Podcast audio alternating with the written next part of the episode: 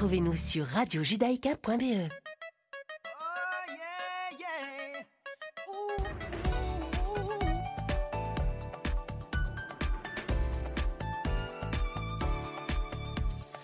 Bonjour à toutes et à tous, il est 17h, vous êtes bien sur Radio Judaïka et c'est l'heure de vos informations de ce mercredi 26 janvier 2022.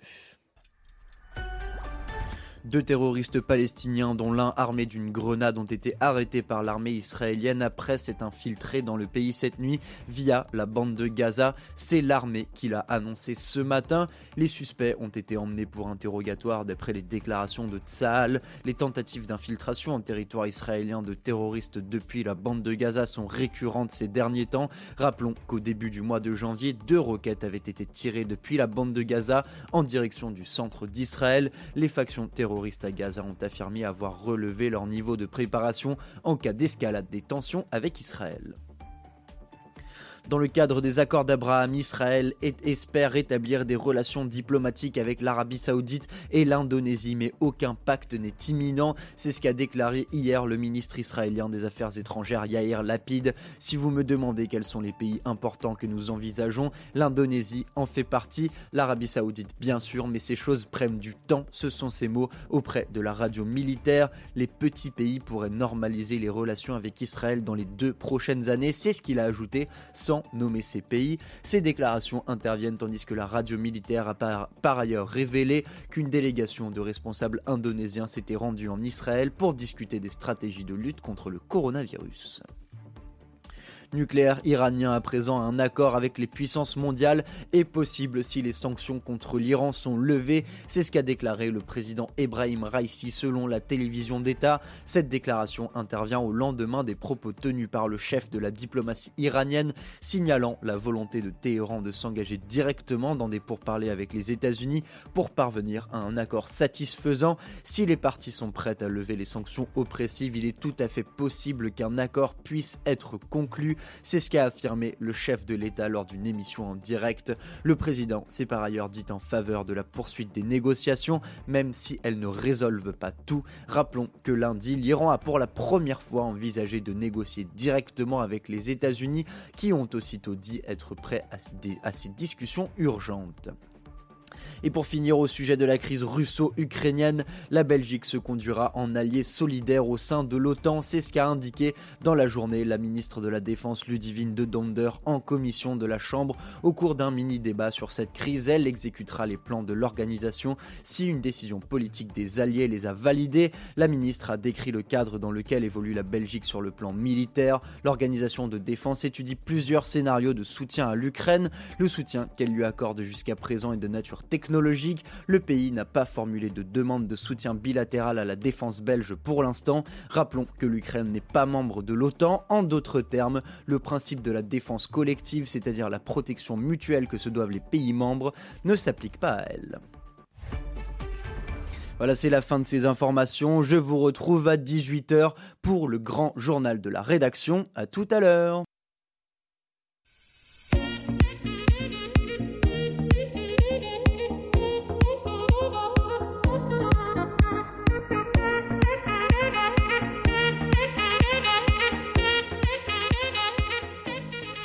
Bonjour à tous et bonjour à toutes. Bonjour Serge. Bonjour Laurent. J'ai failli dire bonjour Olivier, mais non, bonjour Laurent. Ouais, bon, on a la même couleur de cheveux, mais euh, on va rester là. Hein. Oui, voilà, on arrête, on arrête là. J'ai le plaisir de vous accompagner euh, pendant toute cette heure. On... C'est une première pour, euh, pour moi, en quelque sorte. Je reprends une, je vais reprendre une fois par mois l'émission Mythe de Boss à vos côtés. rassurons tous les fans, le fan club d'Olivier, il sera de retour en pleine forme la semaine prochaine. Oui, il nous donnera l'heure sans aucun problème à partir de la semaine prochaine. Il sera là et il va tout à fait bien. Alors, on, a le plaisir euh, cet après-midi de, recevoir un, invité qui va nous donner l'eau à la bouche. Rien quand euh, prononçons le nom de sa société, j'ai l'impression déjà de prendre du poids. Euh, mais euh, on va prendre beaucoup de plaisir avec notre invité. Nous avons le plaisir aujourd'hui de recevoir Alexandre Elson. vous êtes co-CEO de la maison d'Andois. On va parler de biscuits. Bonjour. Bonjour. très heureux d'être avec vous cet après-midi. Euh, Olivier, alors c'est amusant parce que quand, quand on a reçu euh, le- le- l'email de confirmation d'Alexandre, il y a un titre en dessous de votre mail qui m'a fait sourire. Chief Spectaculos Officer. Mhm. C'est original. Comme la maison est originelle. hein. Euh, et, et- mais tu, tu sais d'où ça vient? Ça vient de Spectaculo Speculos, qui est le- la baseline de notre logo. Et qui, euh, et qui met de la légèreté aussi, euh, qui met un peu ce ton d'humour qui représente un peu la maison et, la- ce que, et ce que nous on veut véhiculer à travers, euh, à travers ben, ce que, les, les racines bruxelloises. Et, et donc le spectaculos, euh, je l'ai remis dans le titre et je trouvais ça un peu drôle. Et on retrouve à la fois le spéculoos, Exactement. biscuit emblématique de la maison, et le spectaculaire, tout Exactement. aussi emblématique de la maison. Exactement. Voilà. On peut peut-être commencer euh, notre petite histoire en, en situant un petit peu d'endroit pour les gens qui éventuellement ne le connaîtraient pas encore, ne connaîtraient pas ce nom. Il y a peut-être des gens qui nous écoutent très très très loin dans une galaxie euh, inconnue. Et, euh, et aussi votre parcours. Alors, donc la, la maison d'Andois a été créée en 1829, donc un an avant la, la Belgique. hein. C'est toujours euh, une date pour moi quand, quand je dis ça, je me dis c'est dingue. Et euh, on va sur nos 200 ans.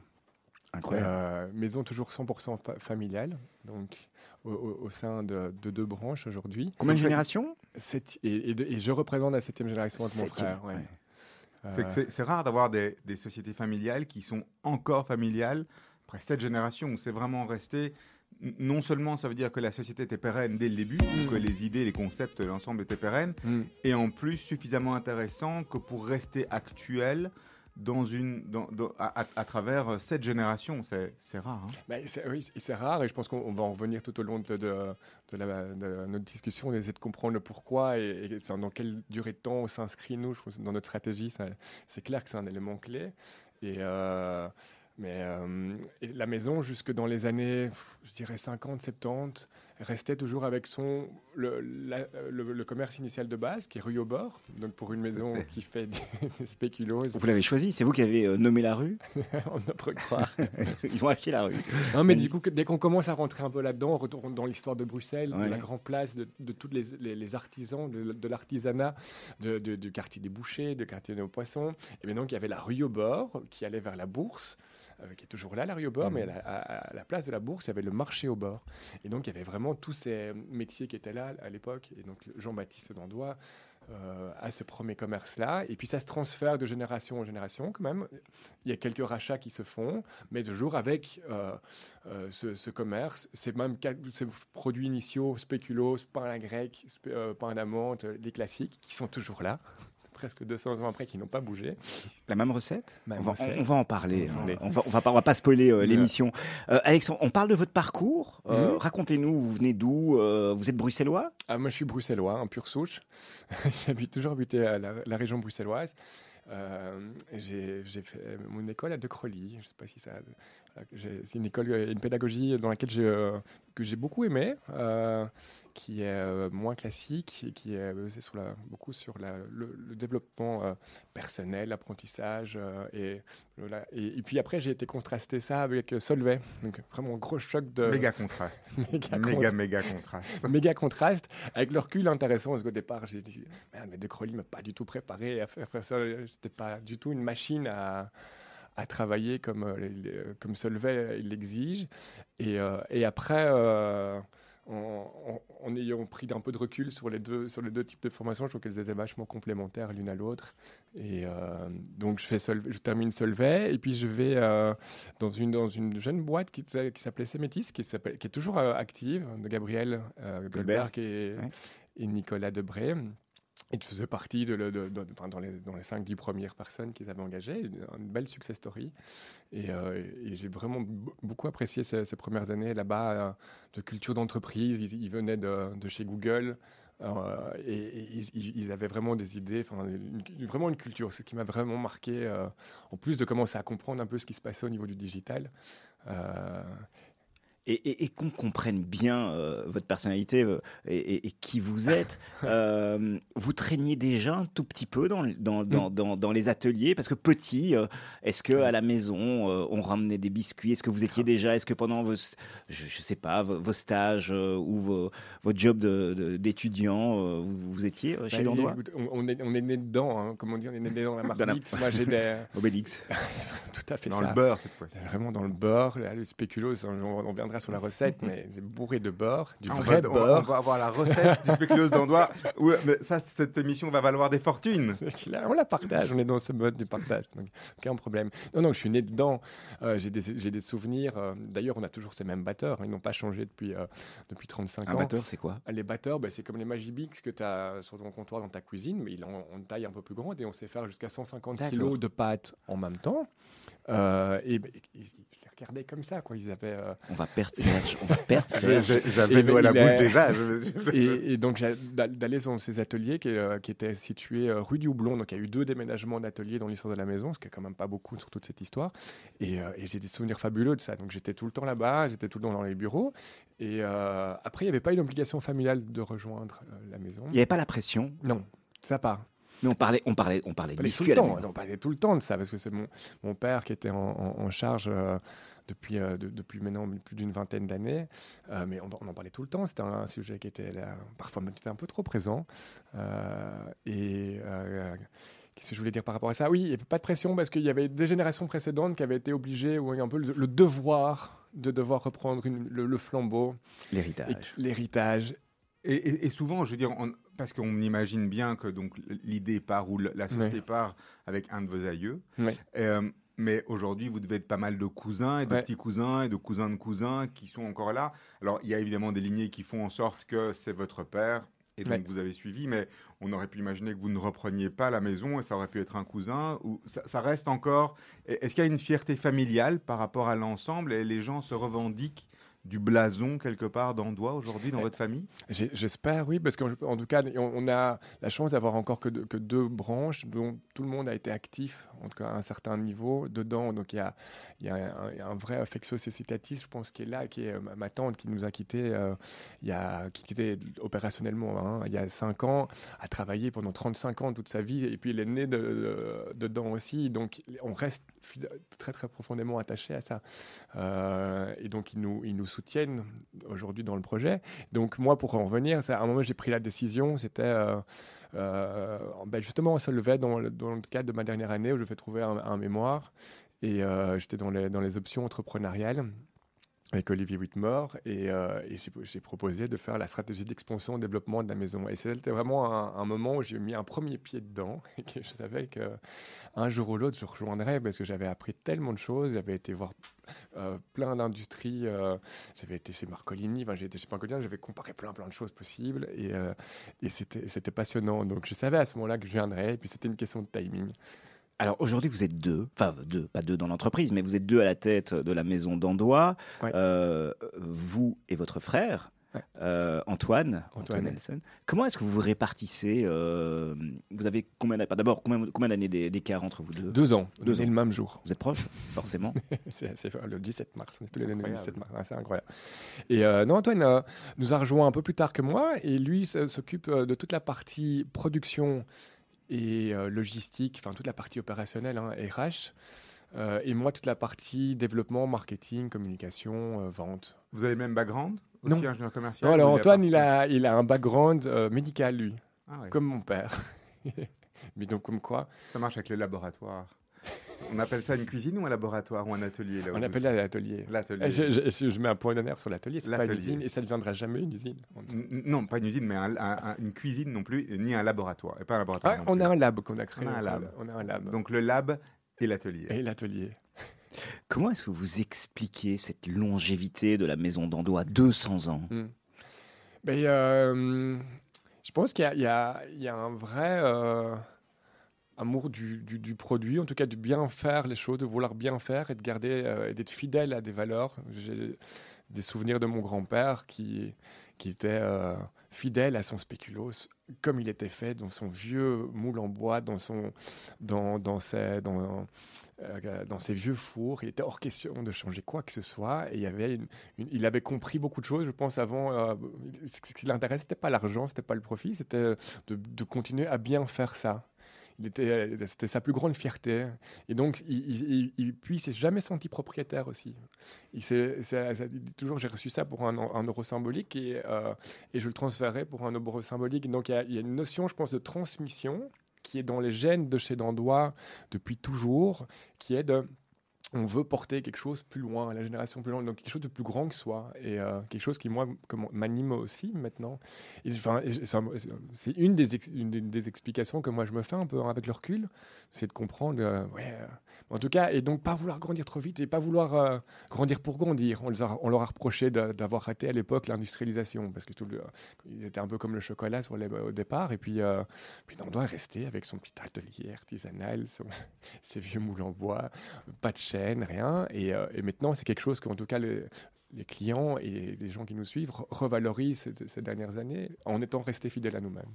Donc, quelque part, aujourd'hui, le fondateur, comment s'appelait le fondateur Jean-Baptiste. Jean-Baptiste pourrait goûter un spéculoos, il Mhm. retrouverait le goût de l'époque et il, il- il garderait cette. Il, Ah. il- aurait toujours ce, cette- ce, oui, ce même goût et le même Ça, c'est- plaisir. Ça, c'est certain. Euh, quelque part, j'ai l'impression que on a l'impression que c'est un peu ça qui vous anime aussi en fait Ouais. dans l'héritage, c'est de s'assurer que on- vous ne faites que passer un relais ou passer Mm. un témoin à la génération d'après et qu'il faut surtout que certaines choses restent inchangées. il y a certaines choses, pas tout évidemment, hein, mais il y, a, il y a certaines choses comme le spéculoos qui pour moi qui sont tellement iconiques et qui on- ça on n'y touche pas. Par contre, euh, à côté de ça, la maison elle doit être s'inscrire dans le 21e siècle et dans toutes les problématiques d'aujourd'hui et, euh, et apporter une réponse et on tente d'y apporter une réponse aussi. Euh, mais c'est clair que dans ma tête, et on a partagé ça familialement, il y a, il y a une vision de pour les 200 prochaines années. Et, donc, comment on fait pour la- l'amener dans ces 200 prochaines années? Euh, Et du coup, on a un rapport au temps qui est, euh, qui est, qui est différent euh, dans notre prise de décision, dans nos valeurs, dans ce qui nous motive au quotidien. C'est- Cet après-midi, on a, on a le plaisir de recevoir Alexandre Elson, qui est euh, co-CEO euh, et Chief Spectaculos Officer de la Maison d'Andois, bicentenaire. C'est incroyable, 200 ans, quel héritage. Alors, on vous a demandé, et euh, c'est une tradition dans l'émission, on va pas déroger à la tradition, de choisir deux musiques euh, Mhm. qui, qui vous animent, qui vous plaisent, qui vous, qui vous galvanisent. Je sais pas, qu'est-ce que vous avez choisi? Mais j'ai- choisi euh, un jazzman que j'aime que j'aime beaucoup. Alors, je ne sais plus la- laquelle chanson des deux on a choisi. On a- Il y a Ornette euh, Coleman ou euh, Alexandre Desplat. Voilà. Ouais. Ah, ben, Ornette Coleman, pour le jazzman, que j'ai- que j'aime beaucoup le jazz, j'aime beaucoup ces- ces- cette improvisation qu'il y a. Euh, c'est une fois qu'ils maîtrisent tellement bien ce qu'ils font, ils peuvent s'amuser. Euh, c'est quelque chose qui, moi, me détend beaucoup. Euh, quand je suis seul, j'écoute, je peux mettre très fort. Et, puis, j'aime bien cet artiste-là parce qu'il a été révolutionnaire dans, ce qu'il faisait.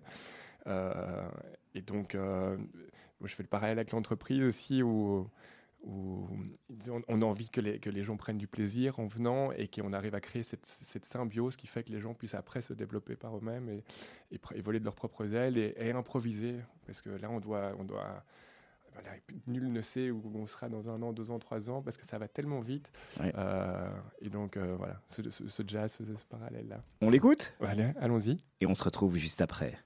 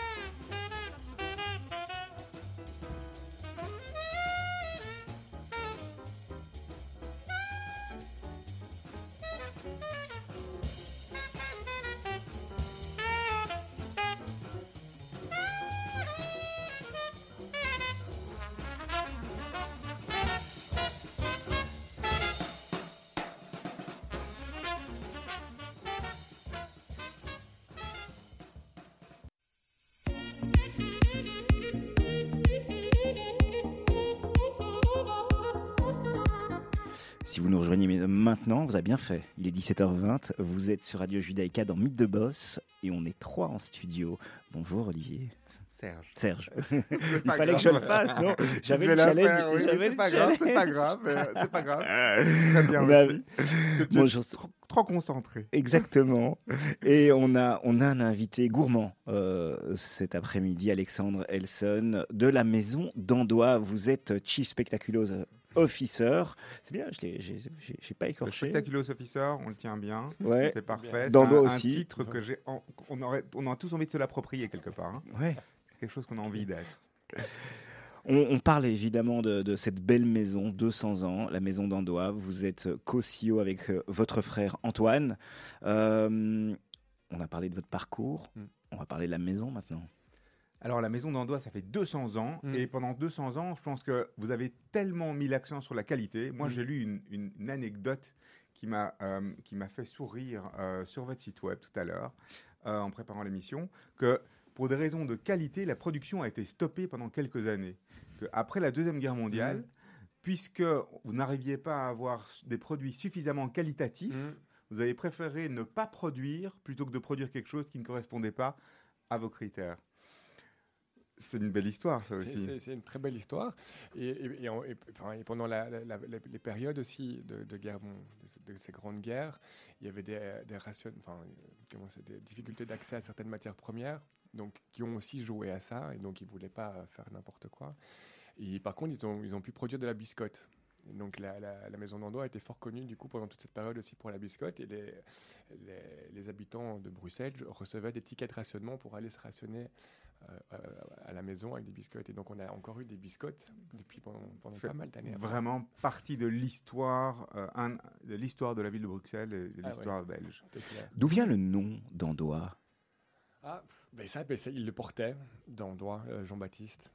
C'est pas un nom, c'est son, son, nom propre. D'accord, donc c'est pas c'est pas c'est pas issu de son imagination créative. Non non non. non.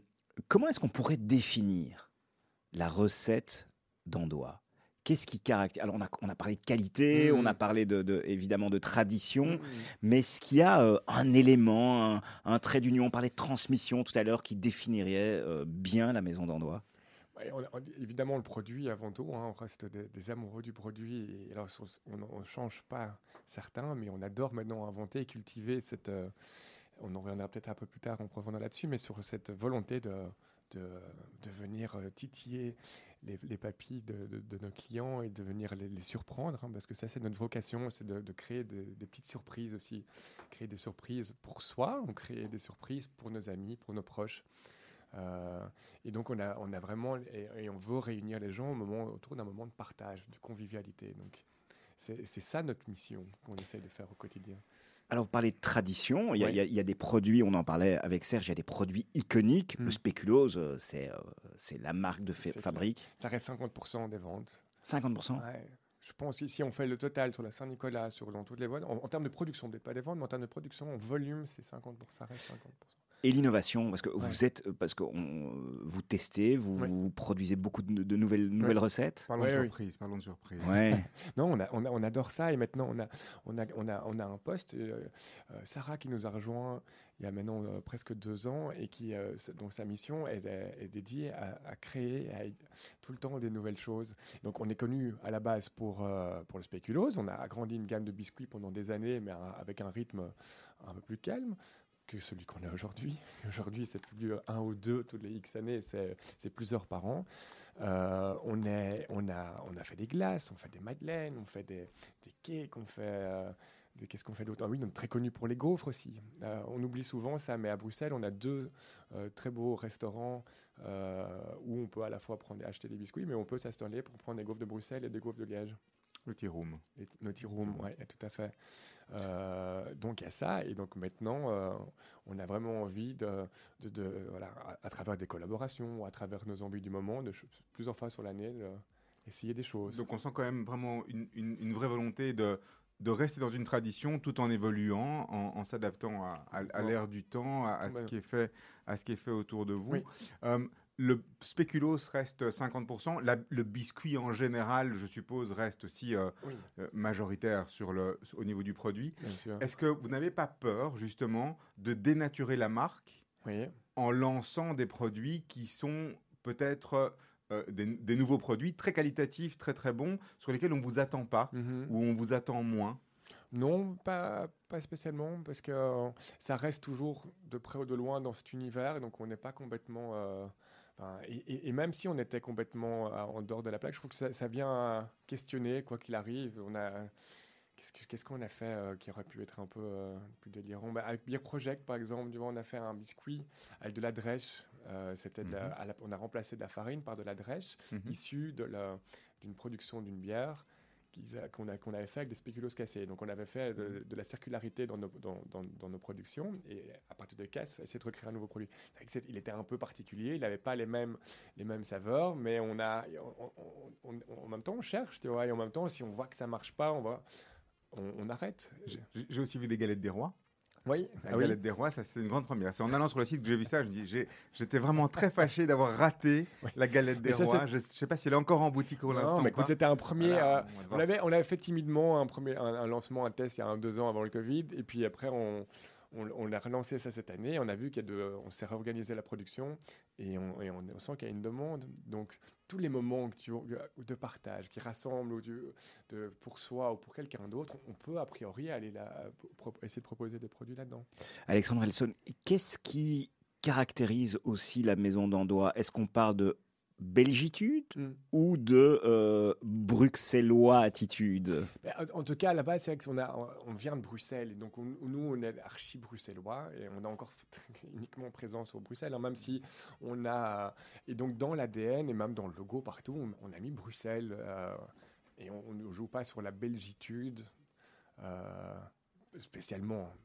Mais après, je n'ai voilà, je trouve que ça rend plus singulier, en tout cas, euh, le fait que ce soit c'est de, Bruxelles, et donc on assume ce côté, cette légèreté. Et on a, quand tu demandais aussi qu'est-ce qui nous caractérise dans notre communication, on a, on a beaucoup de, on met beaucoup d'humour, d'autodérision, beaucoup de, en tout cas, on essaye, et, euh, c'est quelque chose qui euh, qui représente bien les, gens qui viennent, qui habitent à Bruxelles, quoi. Les, Oui, tout à fait. C'est la, la philosophie de la, Ouais. la, la, la, la Bruxelles-attitude, on peut Ouais. dire. Euh, oh, oh, Qu'est-ce qui n'a pas, qu'est-ce qui n'a jamais changé? Parce que quand on rentre dans un, dans un, dans, dans la, la vieille Mhm. boutique, les, Mhm. moi je connais les nouvelles boutiques aussi parce Ouais. qu'on on y passe pour acheter, mais euh, les vieilles boutiques, c'est là où on, et c'est le Uber qui est Ouais. resté emblématique pendant des fait. années. Euh, le, le petit raccourci, le petit, le petit crochet obligatoire quand on descendait dans le bas de la ville pour aller chercher ce pain à la grecque.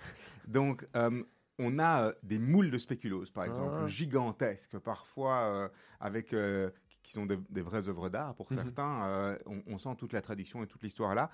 Dans vos produits, dans vos recettes, qu'est-ce qui n'a jamais changé? Mm. Que Dans les produits, le n'a- il n'a pas changé. Et encore, pour donner un exemple, mon grand-père descendait lui-même donner le, mix d'épices, parce que c'est un- une des signatures du, du spéculoos, c'est quelles épices tu mets dedans, quel est le dosage, etc. Et c'était lui qui le faisait et qui le donnait à- à l'atelier.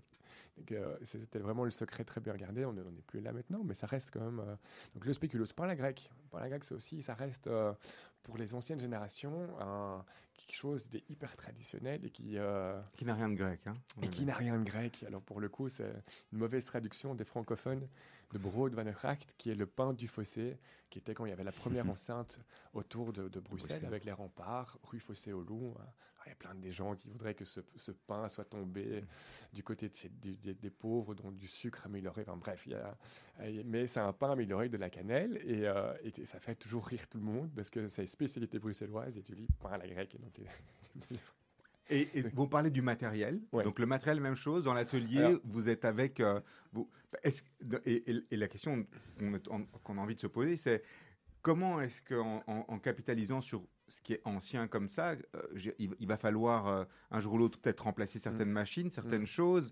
On sait qu'il y a des machines qui sont tellement associées à une production et à un goût qu'elles rendent Mm. les choses qu'elles rendent les choses uniques. Vous n'avez pas peur de ça? Non, euh, parce que de, de nouveau, no- notre atelier euh, il- c'est fait avec beaucoup d'humains, donc on a plein d'artisans qui sont dedans. Il y, a, il y a très peu de machines en fait. hein. On est mécanisé, mais de- des machines qui nous aident euh, pour faire par exemple le spéculose en volume, qui est une, une petite machine où tu, mets, tu insères manuellement dedans et ça, ça tourne. Euh, mais il y en avait déjà il y a 150 ans cette machine-là, avec du cuivre, et elle était peut-être un peu plus petite et elle tournait peut-être un peu moins vite. Euh, les spéculoses en, en bois, donc tous les Saint-Nicolas et toutes les, les pièces que- qui font plus de 20 cm, elles sont tapées à la pièce Encore aujourd'hui? une à une. Encore aujourd'hui. encore aujourd'hui, c'est le cas. Tous les matins, on roule le pain à la grecque euh, sur une table qui fait presque 2 mètres, là, hein. avec du gros sucre dedans. Et c'est le rituel du, du- du matin. On commence avec ça, on attaque, on fait six bacs de, de, de- de pain à la grecque et on les roule. Euh, les, les batteurs, bah, on- tu, me, tu me disais euh, tes souvenirs, moi c'est ça qui me marre, mais ils ont 50 ans et il n'y a pas d'électronique là-dessus. Donc ça, à un moment ça casse, il y a une pièce à changer, on la réusine et c'est reparti pour, euh, pour 50 ans. Et ça, personnellement, c'est quelque chose que je trouve très beau et que j'ai envie de garder dans cette culture-là et de pas de commencer à mettre des chaînes et de, de- de lisser tout ça. C'est ce qui fait après la qualité que chaque produit est un peu différent. La- les feuilles de palmier sont coupées une à une au couteau. Donc, parfois, tu en as une qui est un peu plus grosse, une qui est un peu plus fine. Mais quand tu les cuis, du coup, il y en a une qui caramélise un peu plus que l'autre. euh, et, mais il y a un public pour chacune d'elles. Ah, moi, je préfère quand elles sont un peu plus noires. D'autres, ah non, moi pas. Et, mais, et, et- et donc, du coup, il y a, des chaque- il y a parfois les, le spéculoos du chocolat avec le Ranger Beau, il est mis un peu très bien. Mais c'est ça qui donne le charme aussi qui, et qui fait produit. garde cette authenticité. Ouais. On parle un peu chiffres. ouais. Aujourd'hui, la maison d'Andois, c'est combien de personnes? Alors, on est euh, 70, pff, entre 70 et 100. Ça dépend un peu de la, de- de- de- de la saison. Et en production euh, En production, ils sont euh, sur le site, on doit être une trentaine. Donc à production, production, une quinzaine. Et puis après, on a la partie tout conditionnement, parce que chaque paquet, ouais, chaque biscuit est mis individuellement là-dedans. Et puis on a une, une zone d'emballage dans laquelle on, on- on prépare les boîtes pour certains endroits, pour certains revendeurs. Donc sur le site là-bas, on doit être une bonne, une bonne trentaine. On appelle comment est-ce qu'on appelle un, un- un maître biscuitier? C'est comme ça qu'on appelle? Comment est-ce qu'on les, les nomme? Parce qu'il y a le maître chocolatier. Ouais, mais- Bonne question. nous, on les appelle nos artisans, euh, nos responsables de production. Les artisans du bonheur. artisans. Ah Oui, parce que ce sont des artistes. hein, je veux dire, la- la- cette notion entre l'un et l'autre, c'est très, euh, enfin, là, euh, il y a beaucoup, beaucoup de similitudes. Et les gens ont conscience de ça, donc le- le- les gens, vos collaborateurs, ils ont conscience de faire partie de quelque chose qui dépasse une fonction, justement, qui est.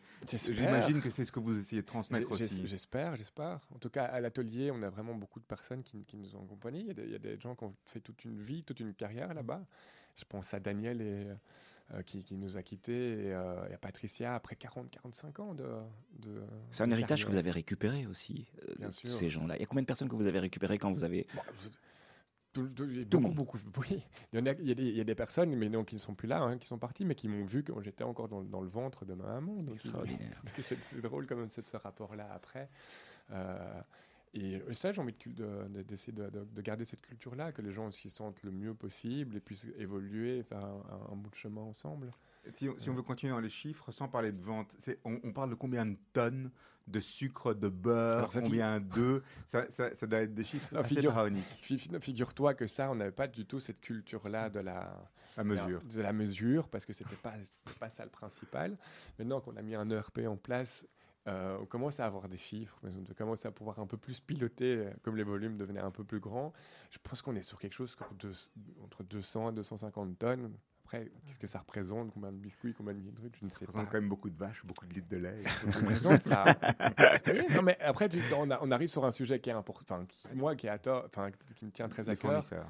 les fournisseurs, et, euh, notre impact en tant que euh, bah, de- producteur, euh, chez qui on se fournit, comment eux, euh, dans quelles conditions, ben la, alors c'est tous des, tous des agriculteurs qui sont ici à proximité, enfin qui sont en Belgique parce que c'est facile, enfin c'est du beurre, c'est du sucre. Et de la farine, et avec ça, c'est 90% de notre matière première. hein. Et ça aussi, c'est quelque chose qui existe depuis longtemps. Là aussi, vous avez des relations avec Ouais. euh, certains fermiers, avec certains producteurs. Alors, pas, Ça, ça a évolué Pas dans en le temps. direct, et on, on a, enfin, pas, en direct. Peut-être qu'à l'époque ça, l'a- ça été, euh, mais c'est des marchés qui, ces 20, 30 dernières années, à mon avis, se sont beaucoup consolidés, Oui. se sont fait racheter par des gros groupes. Justement. Et là, on est en train d'essayer de retourner maintenant vers des, des, des- Des circuits plus directs. des, circuits beaucoup plus directs. Euh, parce que je- on a un fameux gros challenge hein, tous ensemble à relever, pas maison d'endroit, mais notre, notre- notre génération, enfin les habitants de cette terre, environnemental control et la biodiversité pour moi est quelque chose qui est, qui est, dont on parle peu, mais un des problématiques de, le- de, ce, de cette augmentation du climat et de la manière dont on prend soin de notre planète aujourd'hui, c'est c'est l'im- l'impact sur la biodiversité, la biomasse.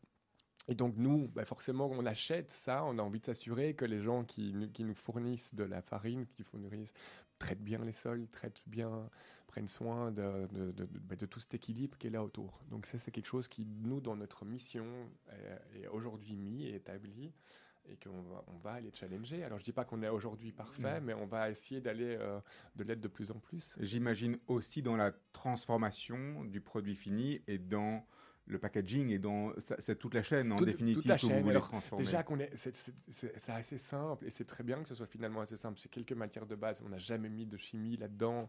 Ça reste du vrai beurre, du vrai sucre. Euh, ça paraît bête de dire ça, mais Pas de transformation Pas, pas de Mais- conservateur et pas de ce genre de choses. conservateur. Tu mets pas des adjuvants qui font, qui vont essayer d'avoir une, une- Non, oui, on, on le dit aux, aux clients. Attention, si ils sont sensibles à l'humidité, ils sont sensibles à ça. Ils varient parce qu'il n'y a pas de chose dedans. C'est un, c'est un produit quand même qui est vivant.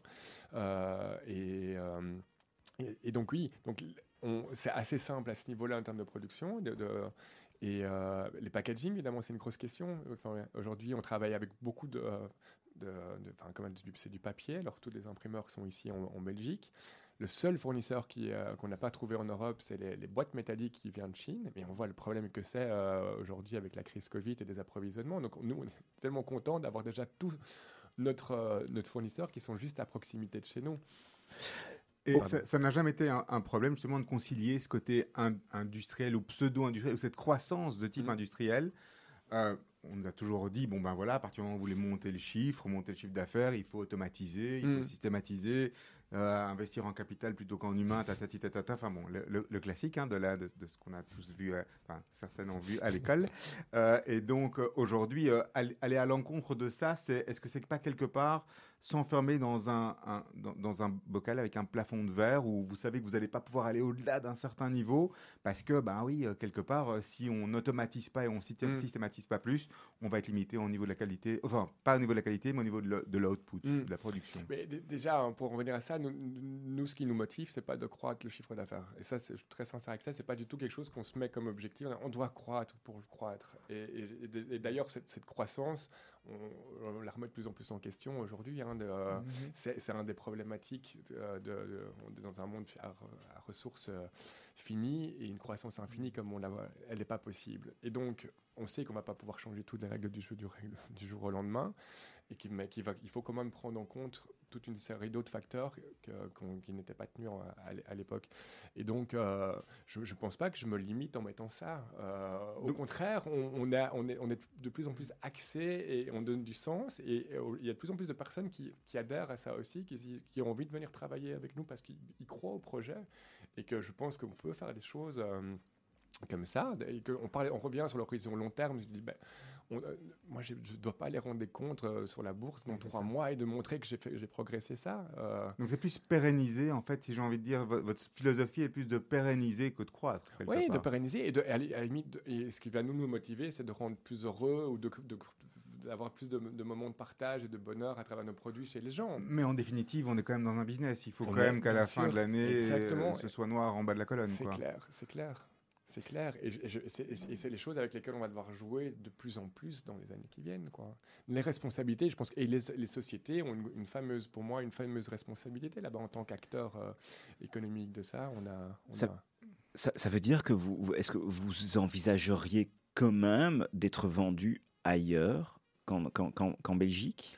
Oui, ben, ça, ça, j'ai pas, de- j'ai pas de problème dans un, dans un périmètre qu'on devra un jour définir. Enfin, par exemple, on est, on est distribué à Paris, on est à la aux Galeries Lafayette, au Bon Marché, dans des beaux endroits comme ça. Euh, après, euh, je me questionne vraiment et on le fait presque plus. euh, envoyer des biscuits par avion euh, aux quatre coins du monde, je trouve que ça n'a pas de sens aujourd'hui en termes de. Mais vous imaginez, enfin, imaginez ouvrir un atelier de production aux États-Unis. Il y en a d'autres. Il y a d'autres acteurs belges qui ont. C'est ça. Pourquoi pas dans, ce, dans cet esprit-là, dans cet esprit de de, de, de, circuits, de circuits courts, de localité, de recréer en fonction de l'endroit avec la culture. Et finalement, c'est la culture que mettrait Maison d'endroit à créer autour de son artisanat, la déployer à d'autres endroits. Euh, oui, ça pourquoi pas. Donc en, termes de modèle, de modèle de développement, vous vous rapprochez plus d'un, je, je vais donner quelques noms, d'un, d'un Vitamer, d'un De Stroper ou d'un Godiva ou d'un Marcolini? C'est une bonne question. Aucun, D'un d'endroit, Serge. D'un d'endroit. C'est pour essayer de comprendre parce qu'on a, parce que on, on a Vitamer ont... très local, belge, bruxellois, avec ils étaient au Japon. Euh, des licences, avec de la licence, de la licence au Japon. On a un Godiva qui produit, mais qui a un espèce de nom qui aujourd'hui veut dire plus grand chose. Plus grand chose. pour les Bruxellois, plus rien. Ça non. non. On a deux Stropper qui fait du biscuit. Du biscuit industriel, mais bon, alors là, franchement, pour le coup, ils font du bon biscuit industriel. Euh, je veux dire, c'est très bien, c'est constant, euh, mais dans un autre biscuit de distribution, il n'y a pas une expérience, il n'y a pas tout ça. Ça, on, ça, on ne veut pas, non plus. Et chez Pierre Marconi, j'aime beaucoup tout le, tout le produit, mais ils sont dans une logique où ils ont, ils ont dû faire rentrer des investisseurs externes, où il y a une, une obligation de croître euh, très vite. Et donc, alors moi, je me rapprocherais évidemment bien plus de, de, Marcolini dans, dans, les cadres que tu viens de citer, mais tu n'étais pas dans ce modèle de croissance euh, à, outrance, ce besoin de se développer très vite. Mais clairement, dans ce, oui, Marcolini pour l'expérience, pour les produits, pour cet mm. amour du, de, ce qu'ils font. Bien fait. Exactement.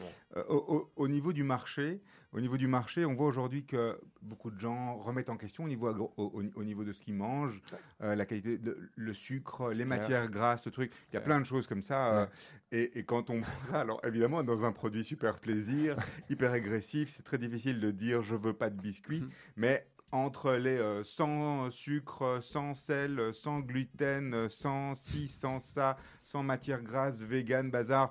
Est-ce qu'en définitive tout ça c'est sans d'endroit alors? Non, c'est pas sans d'endroit. Euh, on, apporte une réponse à ça euh, petit à petit. On a, avec le lab qu'on a mis en place et, l'arrivée de Sarah, euh, on a commencé à faire des, biscuits avec un indice glycémique bas. Euh, alors, on n'a pas dit sans sucre parce que sans sucre, en fait, ça veut rien dire que c'est mensonger. Donc, on a un peu creusé. On s'est dit comment ça peut être? Et donc, un euh, donc, indice glycémique bas et qui peuvent être bons. Alors, le, le leitmotiv, ça doit toujours rester gourmand et bon. Hein. C'est super important. Et c'est pas facile de faire des biscuits avec des indices glycémiques bas et qui restent bons. Même chose sur le sans gluten.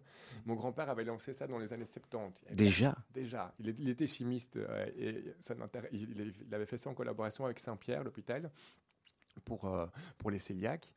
Et ils avaient fait des biscuits, des biscottes aux c'était vraiment un, lui, c'était son trip, c'était de faire ce genre de choses. on a arrêté ça, je pense, il y a 20 ans, euh, parce que ça n'intéressait personne. Voilà. On les a remis, on a redéveloppé ça, et on a avec des.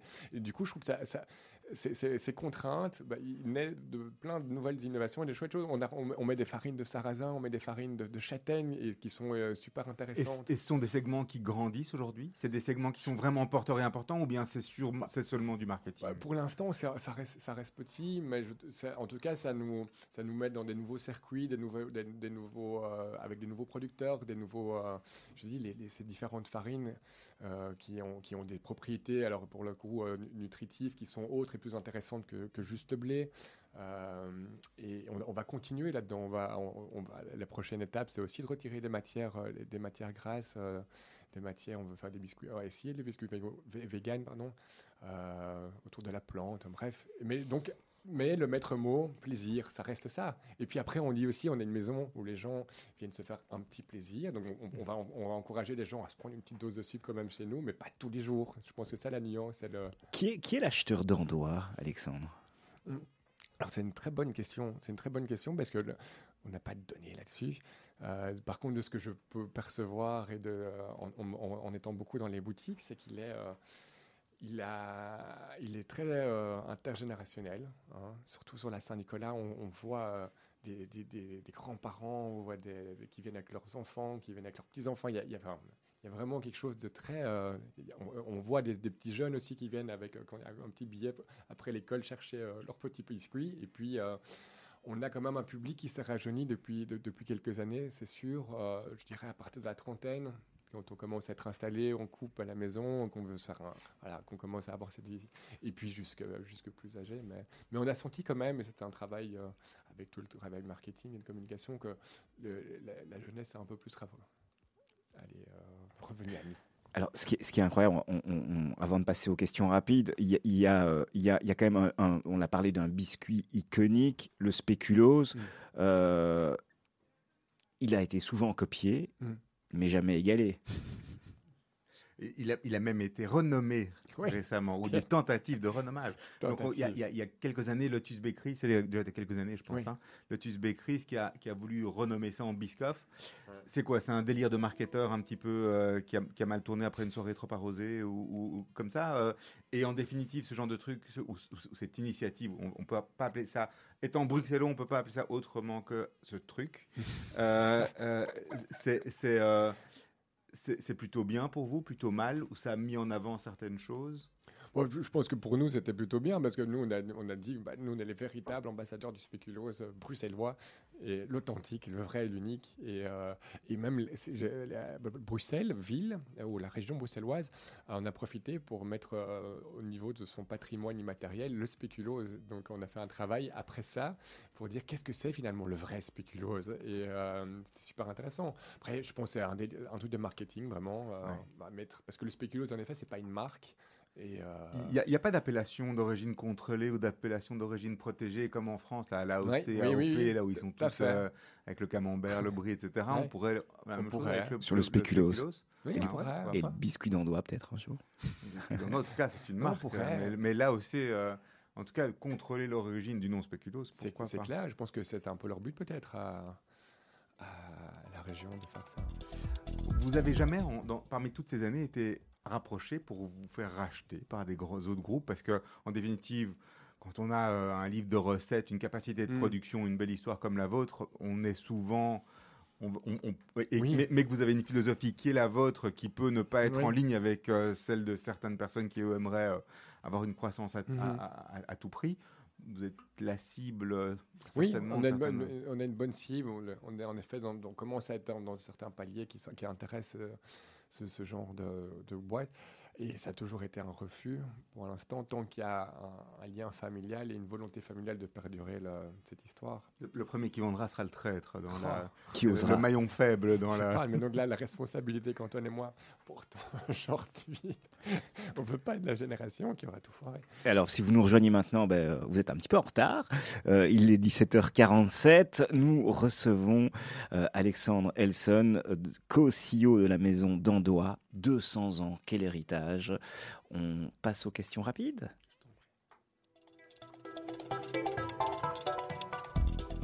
Votre métier en un mot, Alexandre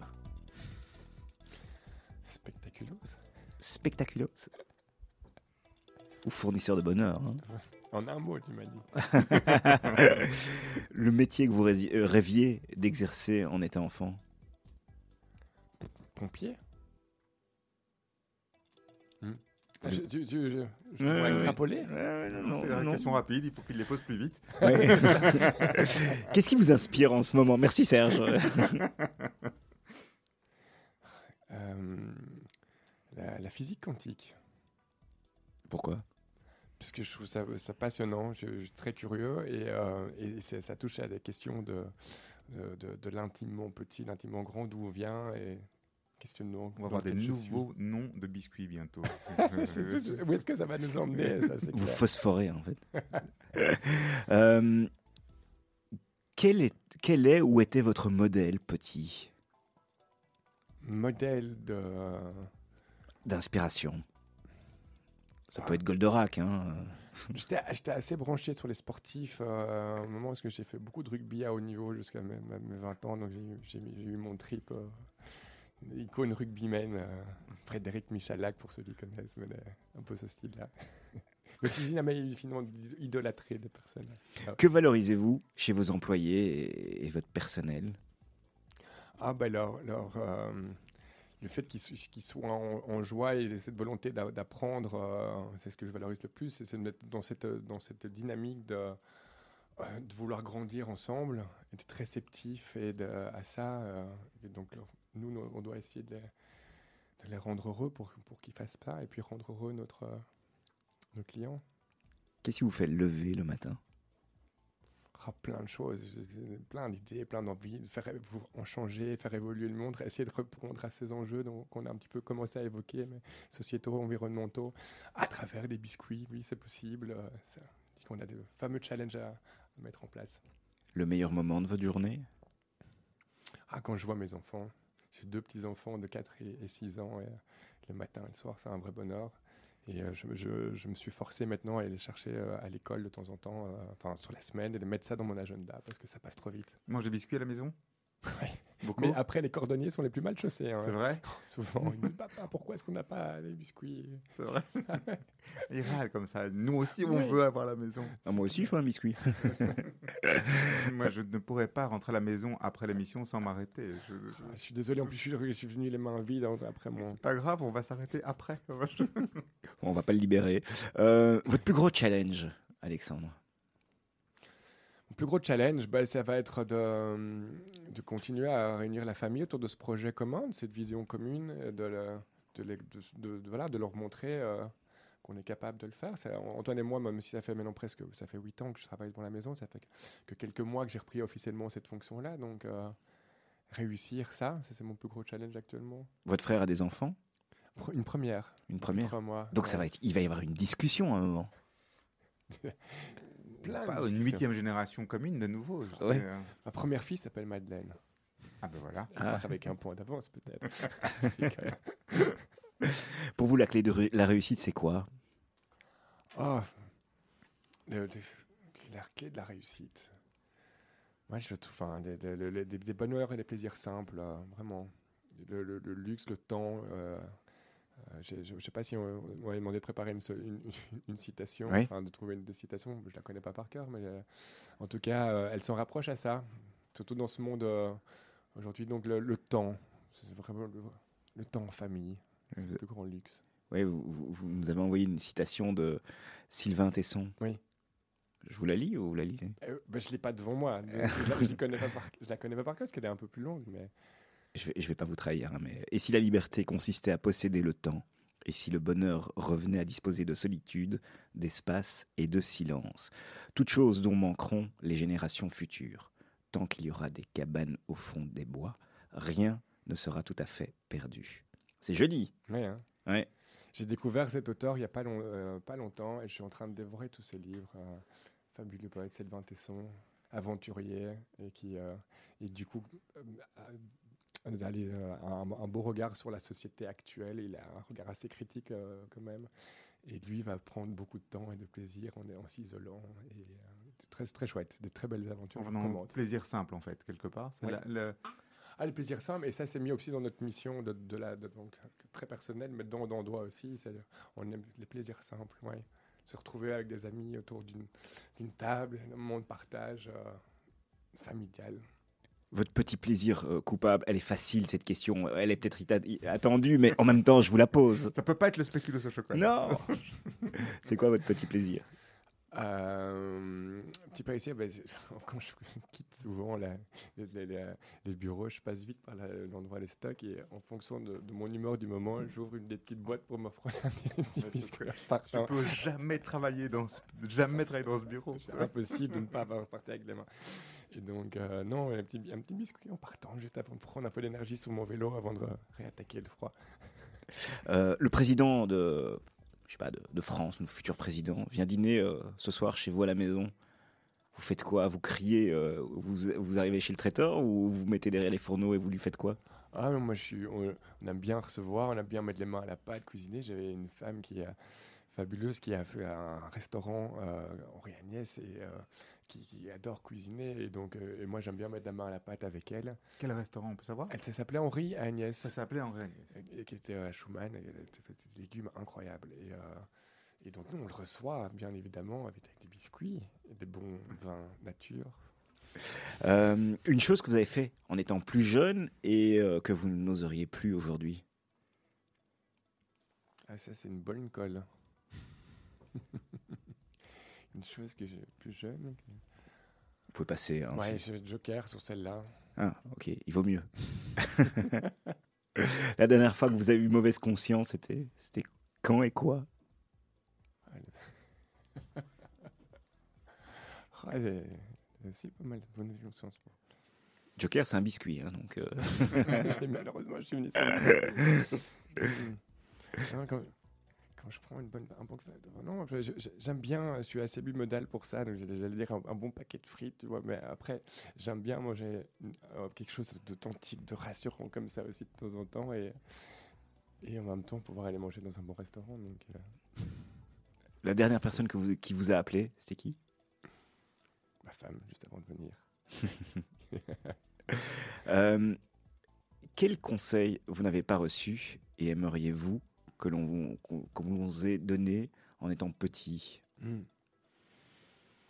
Mais de, croire en ses idées, je pense, et en, sa capacité à, pouvoir prendre son destin en main plus rapidement, de, pouvoir euh, et de ne pas avoir peur de se lancer. Moi, j'ai quand même eu certaines craintes, certaines, croyances par rapport à ça, qui m'ont fait de retarder probablement ou peut-être pour l'instant de ne pas lancer d'autres choses, mais donc pas avoir peur et d'aller prendre son destin en main de ces valeurs entrepreneuriales là, qui, étaient fami- qui étaient familiales mais qui n'ont pas été dites telles quelles comme ça. Mais... Serge, je vous laisse la, la dernière La question. dernière question, comme d'habitude, hein, cet énorme privilège. Alors, euh, alors, la dernière question pour vous euh, aujourd'hui, c'est de savoir si quelque chose était à refaire dans votre parcours qui n'est pas si long, mais qui est quand même déjà bien pavé de succès, ce serait quoi aujourd'hui? Mais je me pose souvent la question de savoir si, si j'avais démarré tout seul quelque chose de mon côté. Euh, et après, que je peux encore faire plus tard. hein, mais euh, ici, il y, a- tout cet enjeu familial qui, est, qui est très beau, mais qui, est aussi, euh, qui a sa complexité. hein, je veux dire, cette génération et tout ça. Et donc, je me, je me dis, tiens, si, je, si j'avais créé ma boîte euh, plus rapidement, je sais pas, sur le truc de l'UNIF, euh, etc. C'est- c'est- c'est- Ce côté familial, ce côté euh, donc euh, vraiment héritage, on sent c'est à la fois un, un accélérateur, une responsabilité énorme, mais, mais une prison dorée ou, c'est plus un accélérateur qu'une prison dorée Ouais, aujourd'hui? C'est plus qu'une prison dorée parce qu'on l'a, j'ai vraiment en, en toute conscience et encore en reprenant les fonctions, euh, bien bien réfléchi sur les- cette volonté de, de, de- de continuer ce, projet familial ou non. hein, j'ai vraiment mis ça et je- j'ai pris pour le, pour le, je pense et j'espère pour moi avoir pris la- cette décision en âme et conscience en ayant bien euh, quantifié euh, les plus et les moins. Donc non, je le vois pas comme une prison dorée, mais parfois quand même je me dis, et j'ai cette âme entrepreneuriale, et donc pour l'instant, le projet, il m'anime très très fort et que j'y trouve beaucoup de sens et qu'on a, on a pu évoquer en ce peu de temps tous les challenges qui s'offrent à nous. Je vais continuer à prendre du plaisir là-dedans. Mais après, ça ne m'empêchera peut-être pas de faire d'autres choses sur le côté. C'était un plaisir de vous recevoir euh, cet après-midi sur Radio Judaïka. Alexandre Elson, qui est, je le rappelle, Chief Spectaculos Officer de la maison d'Andois. Vous êtes co-CEO de cette belle maison avec, avec Antoine, créée en 1829, un an avant l'indépendance de la Belgique. C'est extraordinaire cette date. Merci d'avoir été avec nous. Merci. Merci à vous. Serge, c'est un plaisir. De, Merci de- beaucoup, mais partagez, partagez. euh, à très vite pour une prochaine euh, ensemble. Et dès la semaine prochaine, euh, ben, vous retrouverez bien évidemment Olivier Sokolski et Serge Bézère. Nous, on se retrouvera sans doute dans moins d'un mois. Je vous souhaite une excellente fin de journée. Demain, n'oubliez pas la matinale dès 7h.